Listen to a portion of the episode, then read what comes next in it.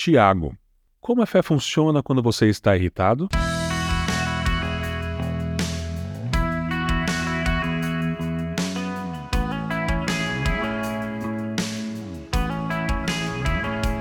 Na revista da sala de espera, nos podcasts de entrevista, nas sessões de comentários daquele controverso portal, programas de televisão de opiniões políticas bombásticas, a nossa cultura está saturada e obcecada em expressar a última raiva do momento.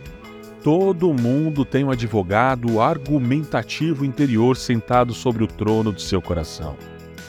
Sendo as palavras cheias de raivas faladas ou fervilhadas sobre a superfície de um calmo semblante, todos já caímos na armadilha de um discurso tagarela. E Tiago tem uma boa palavra para nós. Escute, acalme-se, esfrie suas turbinas, morda sua língua e faça o que prega. O que significa ir embora antes de começar a falar. De outro modo, a sua religião não tem valor nenhum. Como alguém que gastou toda a vida desdizendo coisas ditas de forma errada, o conselho de Tiago lembra-me de muitas palavras que eu não deveria ter dito. E com você?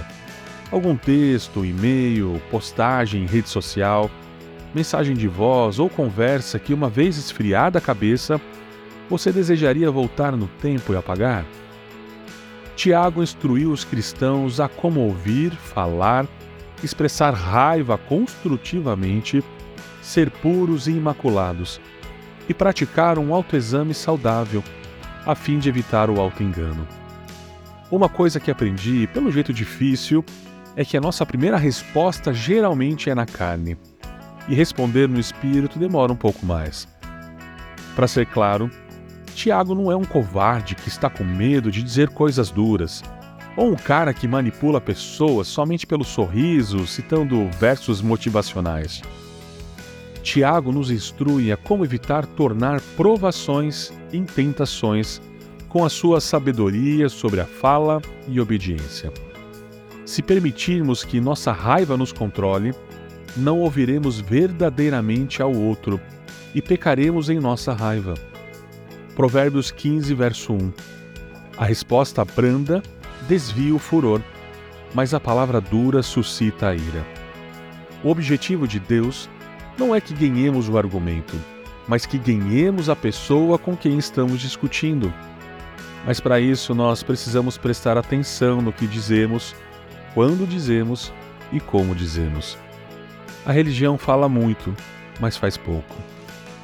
Mas Tiago inverte o script e diz que aquilo em que verdadeiramente cremos é mais claramente revelado pelo que vivemos do que pelo que falamos. Quando tudo tiver dito e feito, muito mais terá sido dito do que feito. E Judas serve como um doloroso exemplo já que ele ajudou a liderar o ministério de Jesus, orando, cantando, enquanto roubava dinheiro. Como cristãos, se nós falamos que aceitamos a palavra de Deus, significa também que nós precisamos viver por ela. De outra forma, nós somos hipócritas, apontando o cisco no olho dos outros enquanto desprezamos a trave no nosso. Se apenas ouvimos ou lemos Sua palavra, mas não meditarmos nela e permitirmos que ela nos mude, Tiago diz que a nossa religião é vã. Algumas pessoas precisam de mais informação. Elas precisam ler mais a Bíblia, estudar mais, aprender mais.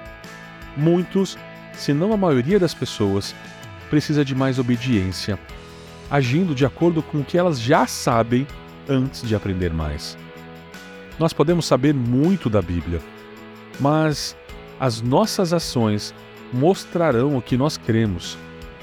Charles Spurgeon disse: Se a sua religião não o faz santo, ela o condenará. É simplesmente uma pompa para nela ir para o inferno.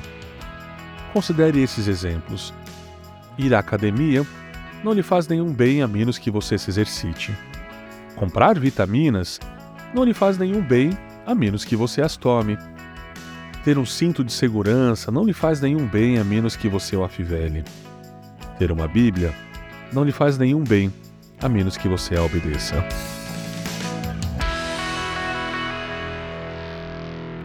Você ouviu o podcast da Igreja Evangélica Livre em Valinhos. Todos os dias, uma mensagem para abençoar a sua vida. Acesse www.ielve.org.br ou procure por IEL Valinhos nas redes sociais.